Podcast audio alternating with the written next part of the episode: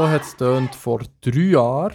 Dann war nämlich in Zürich der erste Klimastreik. Gewesen. Und dort haben 300 junge Menschen daran teilgenommen. Herzlich willkommen zur vierten Episode vom Klimastreik Podcast. Wir schauen heute auf drei Jahre Klimastreik. Ich bin der Lukas vom Klimastreik Bern und heute mit der Ella da. Hallo Ella, möchtest du dich schnell selber vorstellen? Ja, ich bin Ella. Ich bin jetzt seit etwa hm, ein bisschen mehr als einem Jahr aktiv. Und vielleicht habt ihr meine Stimme schon mal gehört, nämlich ich mache auch Livestreams für den Klimastreik und auch sonst ein bisschen Kommunikationsarbeit. Wir reden heute über drei Jahre Klimastreik. Wir werden das anhand von einem Zeitstrahl so ein bisschen chronologisch versuchen aufzurollen. Wir werden heute über Highlights aus dem Klimastreik reden und wir werden versuchen, ein Fazit zu ziehen. Aber zuerst, Ella, drei Fragen an dich. Frucht oder Gemüse? Hm, ich würde sagen Gemüse. UBS oder Credit Suisse? Die sind halt beide recht scheiße. Ich glaube, da kann man nicht wirklich. Morgenmensch oder Nachteule? Also eigentlich wäre ich eine Nachteule, aber leider zwingt mich mein Aktivismus irgendwie immer so ein bisschen früh aufzustehen und irgendwie auf Bern oder auf Zürich zu fahren, wie zum Beispiel heute. Und darum bin ich fast schon ein kleiner Morgenmensch geworden. Ich denke, mit dem bist du sicher nicht die Einzige. ähm, wie hat das Ganze angefangen im Klimastreik? Wie hat es da einen Impuls gegeben? Wie ist der erste Streik zustande gekommen? Ähm, genau, also ich glaube, der Impuls so ein bisschen zum die Fridays for Future bzw. Klimastreikbewegung so ein in der Schweiz anzustoßen, ist sicher Greta wo ja am 20. August 2018 vor das schwedische Parlament gesessen ist mit ihrem Schild und ich glaube, das Bild haben wir schon alle irgendwo gesehen. Aber natürlich ist es wie nicht der einzige Impuls gesehen. Also viele Leute haben eigentlich schon lange irgendwie sich gestört an dem, was gerade passiert und dann ist einfach so ein, Impuls dann sie dazu gebracht hat, sich damit zu solidarisieren. Also die Greta hat, glaube auf dem Insta von ihr hat sie einen Aufruf gemacht, dass sie, dass andere Leute sich mit ihr sollen solidarisieren. Und so ist es dann gekommen, dass am 14. Dezember das erste Mal ein Streik in Zürich, wo zuerst mal ganz spontan im BG-Unterricht von ein paar AktivistInnen geplant worden ist, noch ganz ohne konkrete Ziele oder ohne ähm, ja, das Wissen, was noch wird daraus entstehen. An diesem Streik in Zürich waren ungefähr 300 Leute. Es hat dann im Dezember noch einen zweiten Streik gegeben. Im Januar hat es dann nochmal einen Streik gegeben. Und im Februar ist etwas Neues passiert. Und zwar ist der Streik zuerst mal am Samstag durchgeführt worden. Wieso das? Genau, das hat man gemacht, um ein bisschen ähm, ja, inklusiver werden, dass auch Leute, die arbeiten und Lohnarbeit machen und nicht einfach so können frei nehmen oder eben der Schule fernbleiben, können mitmachen und so ist eigentlich auf einen Schlag ist die Bewegung viel breiter geworden im Sinne von, es hat viel mehr ältere Menschen gehabt, viel mehr Leute, die eben auch arbeiten. Es gibt ja international gibt's ganz viele andere Klimagerechtigkeitsbewegungen oder Klimaschutzbewegungen. Fridays for Future, Deutschland, Frankreich, fast jedes Land hat mittlerweile eine Fridays for Future Gruppe. Hat sich der Klimastreik in der Schweiz mit denen vernetzt? Ist das, hat sich das entwickelt über die letzten Jahre? Genau, es hat glaube ich verschiedene Momente gegeben, wo sich die Menschen vernetzt haben. Einerseits hat es einen grossen Klimastreik in Aachen gegeben, 2019 im Juni. Aber auch zum Beispiel Smile, das ist ähm, vom also im August 2019 gesehen, wo sich ähm, Aktivistinnen von der ganzen Welt, beziehungsweise vor allem glaube ich von Europa, bin mir nicht ganz sicher, getroffen haben, um so ein bisschen koordinieren, ja, wie soll es denn weitergehen. Und man hat immer so ein bisschen probiert, eine Struktur aufzubauen und das ist recht schwierig, weil halt global, ähm, ja, ich meine, in jedem Land gibt es eigentlich so eine Fridays for Future Bewegung und es ist natürlich schwierig, die zu koordinieren. Genau, wieso in der Schweiz ein bisschen schwierig ist, also ähm, was wir ja dann auch gemacht haben im Dezember, also am 30. Dezember 2018, hat es das erste nationale Treffen vom Klimastreik gegeben, wo, wir, äh, wo sich wirklich ganz viele AktivistInnen, beziehungsweise also einfach Menschen getroffen haben, damals in der Ritschule Bern, und überlegt haben, ja, was wollen wir eigentlich, was sind unsere Forderungen, und dann sind so die Forderungen rausgekommen von Netto 0 2030 ohne Kompensation im Ausland, der Klimanotstand, Klimagerechtigkeit und Klauseln, dass wenn dass im jetzigen System nicht möglich ist, dass man halt einen Systemwandel braucht. Am 28. September 2019 hat es in Bern eine der grössten Demos gegeben, die es jemals in der Schweiz gegeben hat. Ich meinte sogar die grösste Demo vom Kanton Bern von allen Zeiten. Rund 100'000 Menschen haben daran teilgenommen. Bist du eine von diesen 100'000 Menschen gewesen? Tatsächlich nicht. Ich habe das Gefühl, ähm, ich komme vom Land und dort war es gar noch nicht so fest angekommen und also die Mobilisierung hat dann halt noch nicht so gut geklappt, bis in diese Teil von der Schweiz. Aber ähm, ja, ich habe glaube sicher in der Zeitung davon gelesen. Genau, und ich habe auch ganz viel gehört von anderen Aktivistinnen, die eben da sind und in meiner Recherche habe ich auch mit sehr vielen Leuten gesprochen, die selber da mitorganisiert haben und es ist wirklich krass, wie viele Leute waren. Also ganz Bern war voll, gewesen, jedes einzelne Strössli eigentlich verstopft. Gewesen.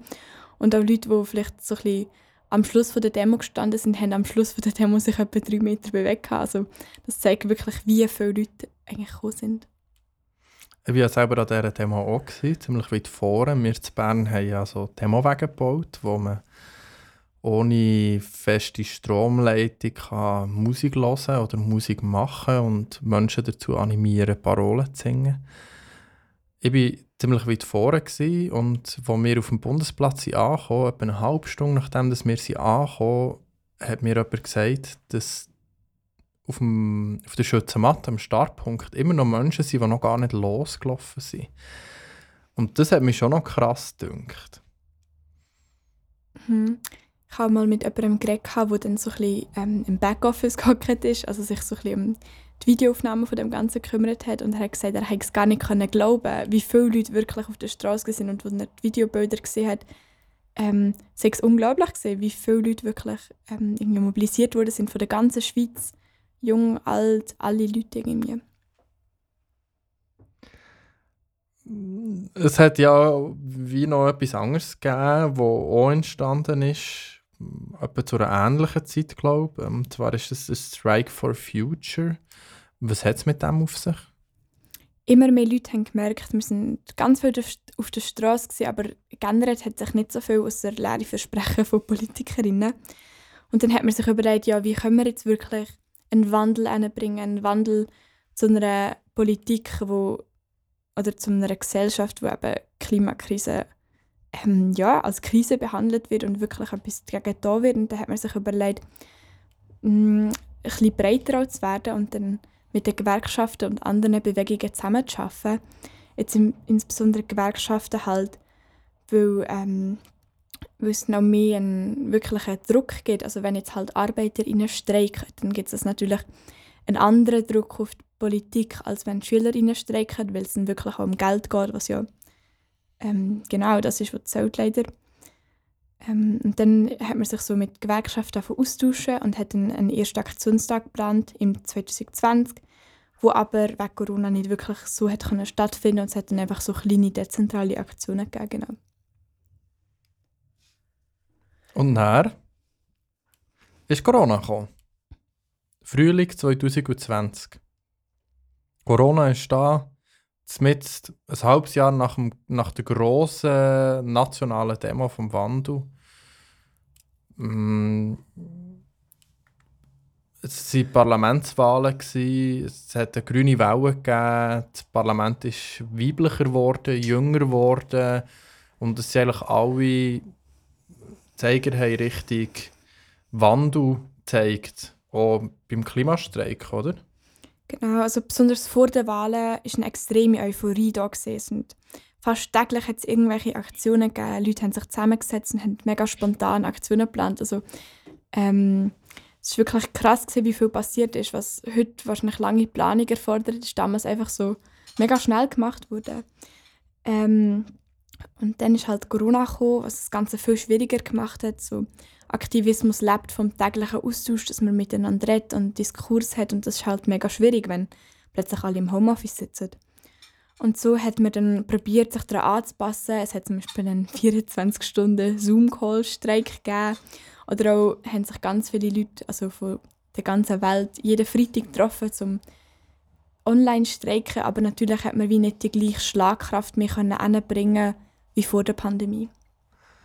Ich kann mich zu Bern noch daran erinnern, wo wir einen wunderschönen Raum hatten, mitten im Zentrum von Bern. Es war eine Zwischennutzung mit verschiedenen Kollektiven zusammen. Und der ist aufgelöst worden und wir haben nach einem neuen Raum gesucht und haben einen gefunden und haben voller Euphorie den, einfach, den gestrichen und haben das Gefühl gehabt, ja, wir können dort mega coole Sitzungen machen und so. Und das ist eigentlich genau in die Zeit hineingekommen, wo das Virus sich verbreitet hat und wo die ersten Fälle in Europa gemeldet worden sind. Und wir haben diesen Raum, glaube ich, ein halbes Jahr eigentlich gar nicht können nutzen weil durch den Lockdown sind nämlich sowieso alle Treffen verboten gewesen, oder untersagt worden. Und das ist mir irgendwie noch geblieben. Das ist ein bisschen die Ironie, dass wir irgendwie mega aufwendigen Raum gesucht haben, einen Raum gefunden haben und den eingerichtet haben und er es einfach alles online stattgefunden hat. Mhm, das war sicher eine grosse Umstellung. Ähm, plötzlich sind alle Calls nur noch, also eben alles Calls gesehen, nicht mehr physische Treffen. Und ich glaube, das hat es schon schwieriger gemacht. Man hat so der Drive oder das, die Welle von Euphorie ist so ein bisschen untergegangen, weil halt vor allem auch in den Medien ist plötzlich nicht mehr die Klimakrise das Thema Nummer eins und der Klimastreik, sondern Sachen wie Infektionszahlen, die natürlich mega wichtig sind, dann, aber ähm, dann ist das Klimathema wie völlig in Vergessenheit geraten. Genau, und das hat, glaube ja definitiv unserer Bewegung irgendwie ein Problem bereitet.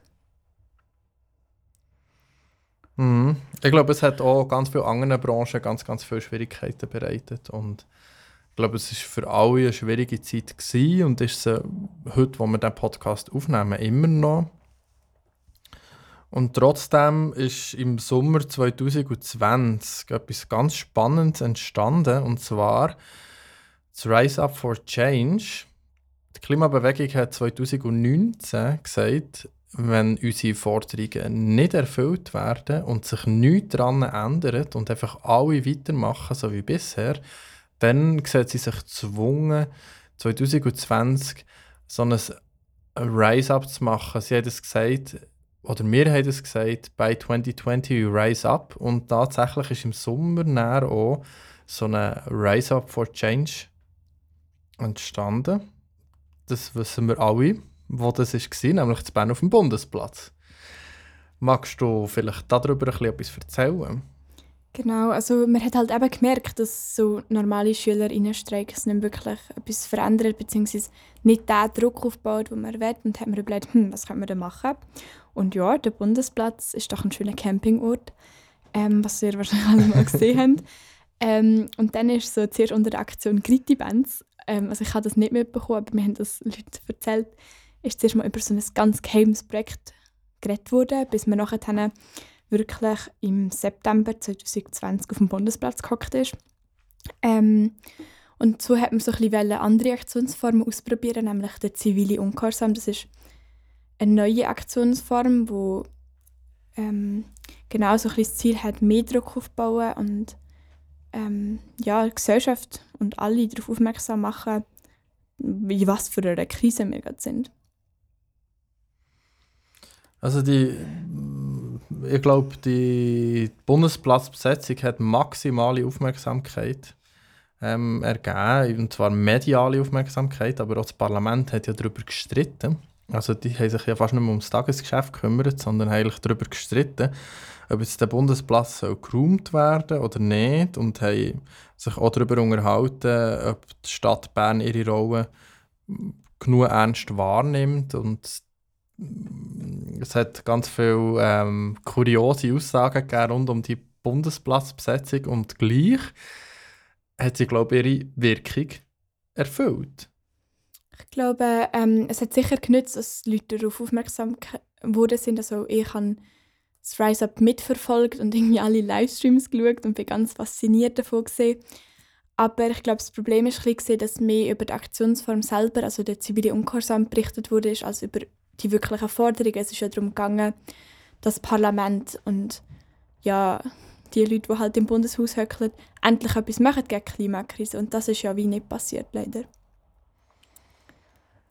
2021 hat es dann nochmal ein Rise-Up gegeben. Wieso nicht Bern auf dem Bundesplatz? Ich glaube, den Bundesplatz hat man halt schon ausprobiert und offensichtlich hat es nicht so viel gebracht. Und außerdem hat ja, die Schweiz noch ganz anderen Hebel, der extrem grossen Einfluss auf die Klimakrise hat. Also der Schweizer Finanzplatz macht 20 Mal mehr Emissionen als die ganze Schweiz. Ähm, und da hat man sich überlegt, dass es doch ein recht wichtiger Hebel ist und auch etwas, wo die Schweizer Klimabewegung kann angehen.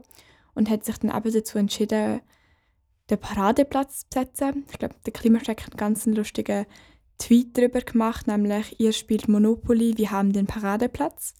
Ich glaube, da ist allgemein in unserer Bewegung sehr beliebt.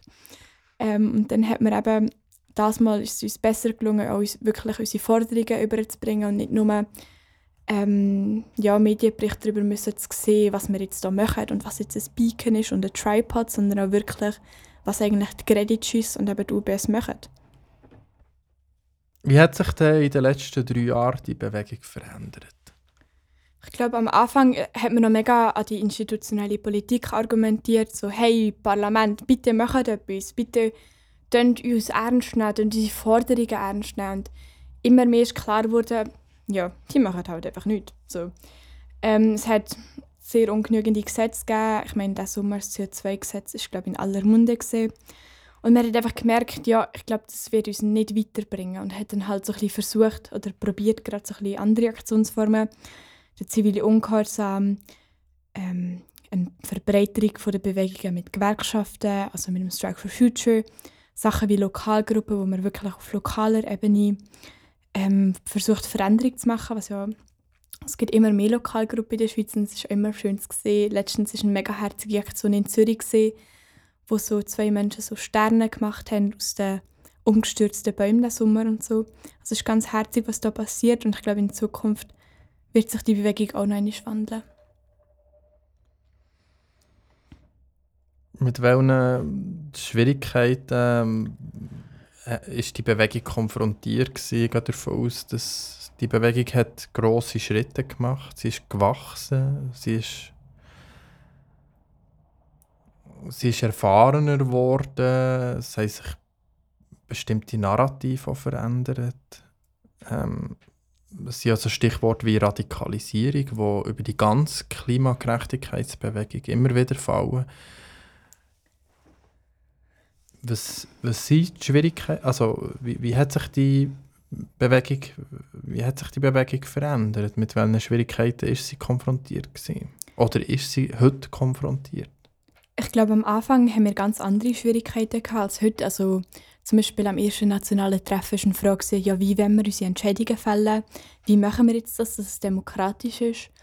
Ähm, dann, äh, was haben wir für Forderungen? Ähm, dort war so die Frage, wenn wir sie eher radikal machen oder eher so ein bisschen, noch ein bisschen sanfter sozusagen. Ähm, dann natürlich Corona ist eine extrem große Schwierigkeit mit dem Lockdown, wo ich meine unsere Hauptaktionsform der Streik nicht mehr ermöglicht hat, weil es halt einfach nicht gegangen ist. Ähm, dann äh, andere Sachen wie, also was wir heute so ein bisschen uns in Frage stellen, wo soll es weitergehen? Wir haben jetzt gesehen, so Streiks, normale nützen nicht mehr so viel, bekommen wir auch nicht mehr so viel Aufmerksamkeit. Und jetzt ist so ein bisschen die Frage, ja, wie wollen wir weitergehen? Sollte es mehr Zielungehorsam geben ähm, oder was genau? Mhm. Schwierige Frage, auch angesichts dem, dass die diesjährige Klimakonferenz mehr oder weniger ohne Ergebnis rausgekommen ist oder mit einem Ergebnis, das eigentlich für 2021 nicht wirklich würdig ist. Genau, also ich meine, es hat schon gewisse Punkte gegeben, wo jetzt vielleicht nicht so, also hätten können schlimmer rauskommen an dieser Konferenz. Ähm, aber im Grunde genommen hat sich halt schon gezeigt, dass noch viel zu wenig gegen Klimakrise gemacht wird und dass eigentlich der Status von einer wirklich akuten Krise, von, vor allem von Ländern, die jetzt schon krass betroffen sind, vor allem halt im globalen Süden, überhaupt nicht anerkannt wird und überhaupt nicht irgendwie Beachtung findet.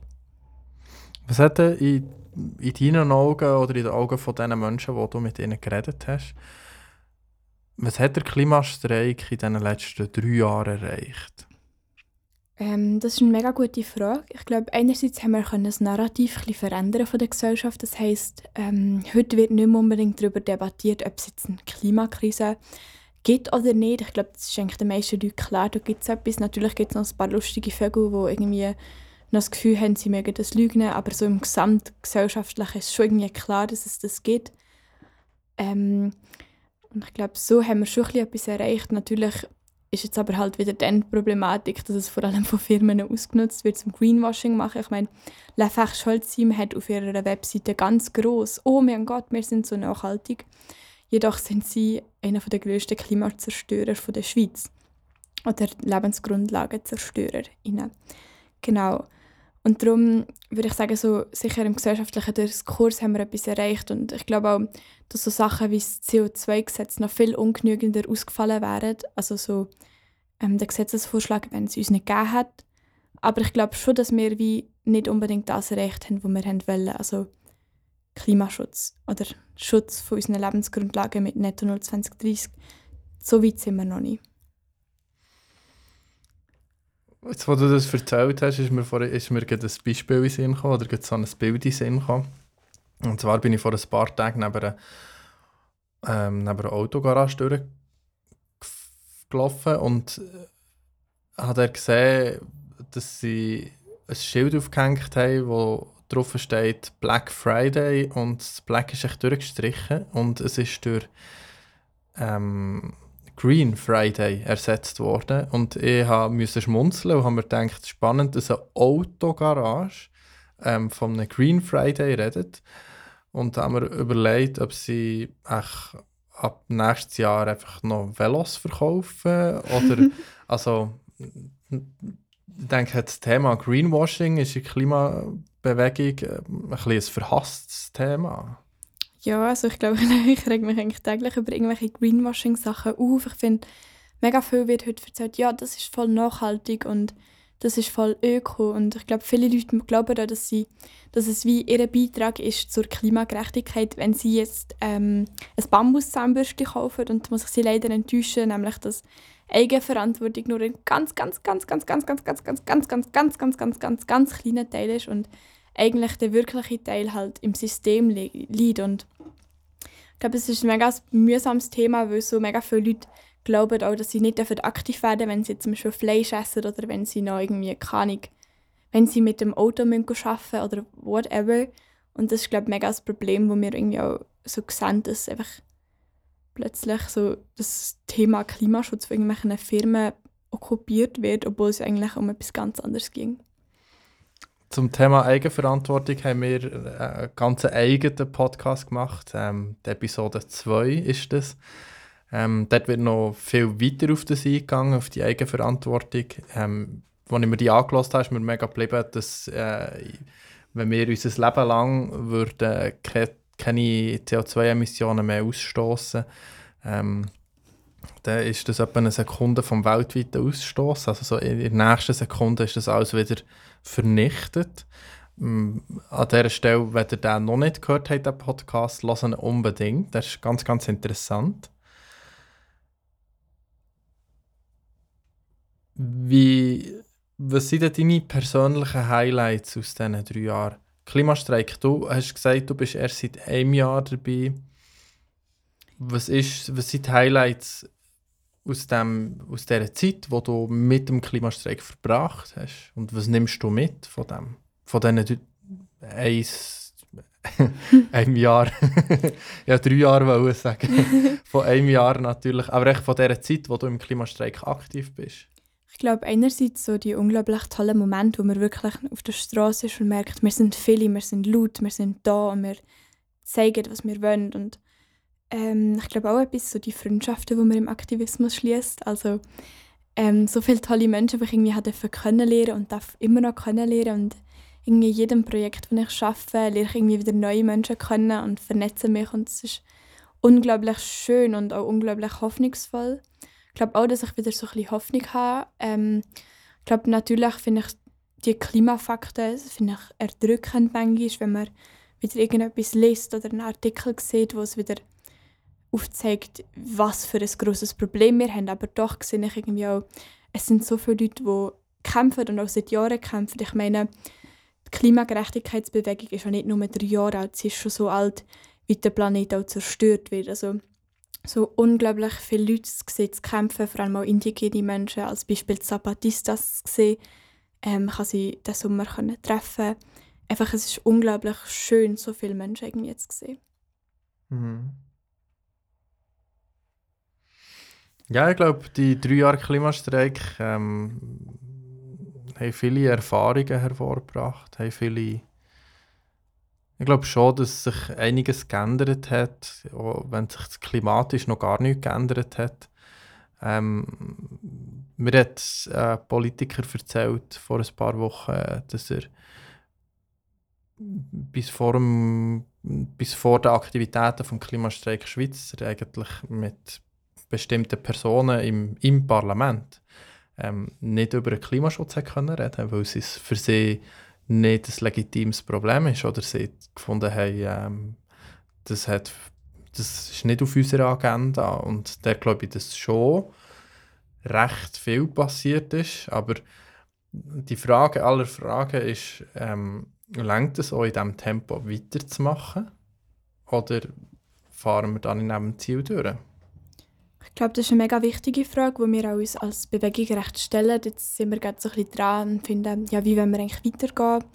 Eben so normale Streiks, es finden viele in der Bewegung, dass sie es nicht mehr bringen. Und da ist so ein bisschen die Frage, ja, wie wollen wir weitergehen? Braucht es direkte Aktionen, um direkte Emissionen zu verhindern? Braucht es noch ein Rise-Up? Braucht es ähm, mehr Lokalgruppen? Braucht es mehr Zusammenarbeit mit der Gewerkschaft. Ich glaube, da haben wir ganz verschiedene Sachen und ganz verschiedene Sachen, die am Laufen sind. Also der nächste Strike für heute steht das Datum. Ähm, genau, das mal ein Samstag, dass auch wirklich ähm, arbeitende Menschen können mitmachen können. Wann ist es?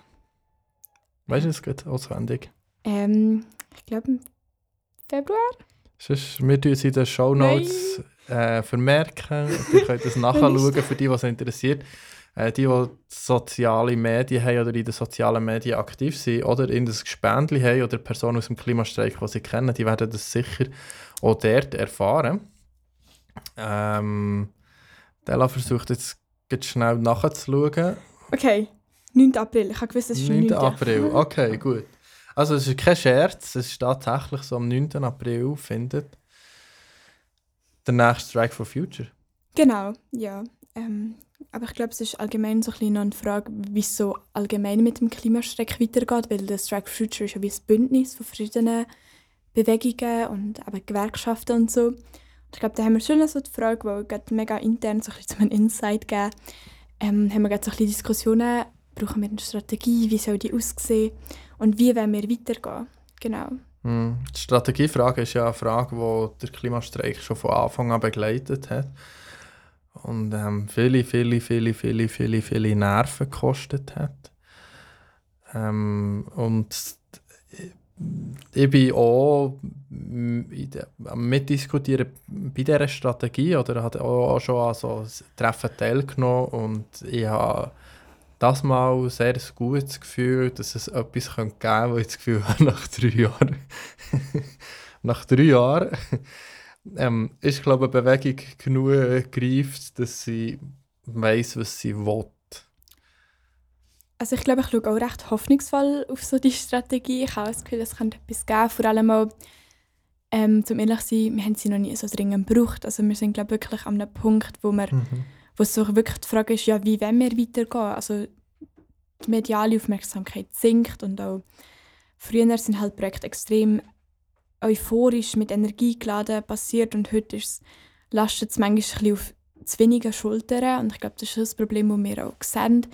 Also klar, wir haben viele Verbesserungen, wie wir sind inklusiver geworden, ähm, wir haben gewisse nur bessere Strukturen, aber ähm, doch auch irgendwie, dass wir gewisse Sachen haben, die wir eben jetzt angehen wie die Strategie.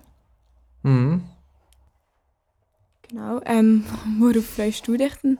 Also, in deinem Aktivismus oder im nächsten Jahr? Ähm, ich finde, Corona macht die ganze Situation mega schwierig. Es ist auch schwierig, irgendwie äh, mehr wie ein paar wenige Wochen vorauszuplanen. Wir haben in Bern eine mobile Bühne gebaut, die ausklappbar ist, wo, wo wir sehr schnell aufbauen können und wo uns auch unterstützt, indem dass wir mehr Energie können in Aktivismus stecken und weniger Energie in irgendwelche ähm, Bühnen abholen oder ähm, Sachen müssen planen. Wir sind viel flexibler und ich freue mich eigentlich zuerst mal mega, die Bühne mal in Einsatz zu bringen. Ähm, weil ich ganz, ganz fest überzeugt bin, dass es eine mega coole Sache ist. Und ich würde sogar sagen, dass sie ein, ein Unikat ist. Und dass das. ähm, ja. Ja. Äh, auf das freue ich mich sehr. Auf das freue ich mich sehr. Und also ich freue mich auf die nächsten Streiks und ich freue mich darauf. Und das ist, glaube ich, schon ein eine Zuversicht, die ich habe und ein bisschen Optimismus, dass, dass die Krise von den amtierenden PolitikerInnen und auch von den von Menschen mit Einfluss auch ernst genommen wird und auch gelöst kann werden. Und ich glaube, das kann sein. Und ich glaube, sie müssen es einfach machen. Wir miteinander müssen es machen. Und ja, von dem her ist, habe ich schon Zuversicht, dass wir irgendwann mal anbekommen, in nützlicher Frist griffige Massnahmen zu beschließen. Und auf was freust du dich? Ähm, ich glaube, ganz viele Sachen. Ähm, ich glaube, hm, ich freue mich glaub, auf mega viele Sachen nächstes Jahr. ich habe ganz viele Sachen, die ich geplant habe, mit anderen Aktivistinnen zusammen unternehmen. Ähm, eben, Aktivistinnen werden meistens so zu Freundinnen. Ähm, ich freue mich auf den nächsten Strike for Future. Ich habe das Gefühl, es könnte mega cool werden. Ich freue mich aber auch, äh, ich organisiere jetzt äh, mit meiner Lokalgruppe ein ganz cooles Event. Also ja, hoffentlich, Corona und so. Aber so theoretisch. Und ähm, genau, ich freue mich auch einfach so auf die Zeit, was es bringt. Ich finde, wir sind gerade an einem mega interessanten Punkt mit unserer, in unserer Bewegung. So, wie geht es weiter? Und ich habe das Gefühl, es ist ein mega schwieriger Punkt und man kann sich manchmal so ein bisschen recht lost fühlen drinnen, habe ich das Gefühl. Und ich habe gestern eine Sitzung mit anderen und unser Fazit ist gesehen, dass wir am Schluss ähm, den Song wieder völlig lost gesungen haben. Aber ich glaube trotzdem irgendwie ist es eine mega spannende Phase. Sie zeigt so, wir können es aber noch schaffen. Und auch der IPCC zeigt zwar, wir haben ein mega großes Problem, aber wir können es aber auch noch schaffen. Und irgendwie, ich glaube, ich freue mich auf ein Jahr voller Hoffnung und so. Der, ähm, es war ein schönes Schlusswort. Wir hoffen auf, oder wir haben die Hoffnung, dass es noch klappen wird. Ähm, danke, Ella, für, die, für deine Zeit. Ja, danke dir vielmals. Und danke euch allen fürs Zuhören. Und wir hören uns im nächsten Podcast. Seid gespannt. Tschüss. Tschüss.